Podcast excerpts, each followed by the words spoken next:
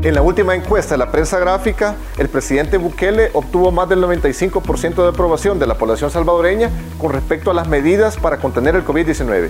A nivel latinoamericano, obtuvo el 96% de aprobación, muy por encima de todos sus homólogos a, nivel de, América Latina.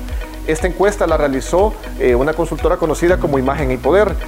¿A qué queremos llegar con esto? Que las medidas tomadas por el presidente Nayib Bukele para contrarrestar, neutralizar el avance del contagio comunitario del COVID-19 han sido acertadas. Es decir, que la oposición política debe dejar esa verborrea intrascendente de ataques que solo buscan deslegitimar y desestabilizar lo que se está haciendo hasta la fecha.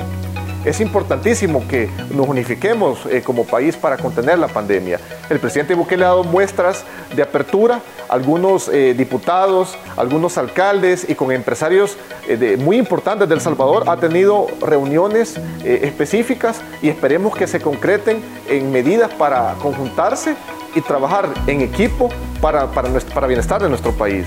Por eso es imprescindible que los diputados y los alcaldes y el partido del FMLN que no ha asistido a estas reuniones dejen de ser automatizados y que realmente abonen al, país. No pueden seguir lacayunamente subordinados a intereses partidarios y, de sectores empresariales que solamente buscan un interés económico. desdeñan básicamente la vida de las personas por eh, lucrarse de la, de la economía del país. Todos sabemos que el, desconfinamiento es necesario, se van a establecer las fases, el gobierno lo va a realizar y por eso es importante que este pandemonio político se vaya erradicando. Alcaldes, empresarios, políticos, unámonos en un diálogo, real por el bien del Salvador.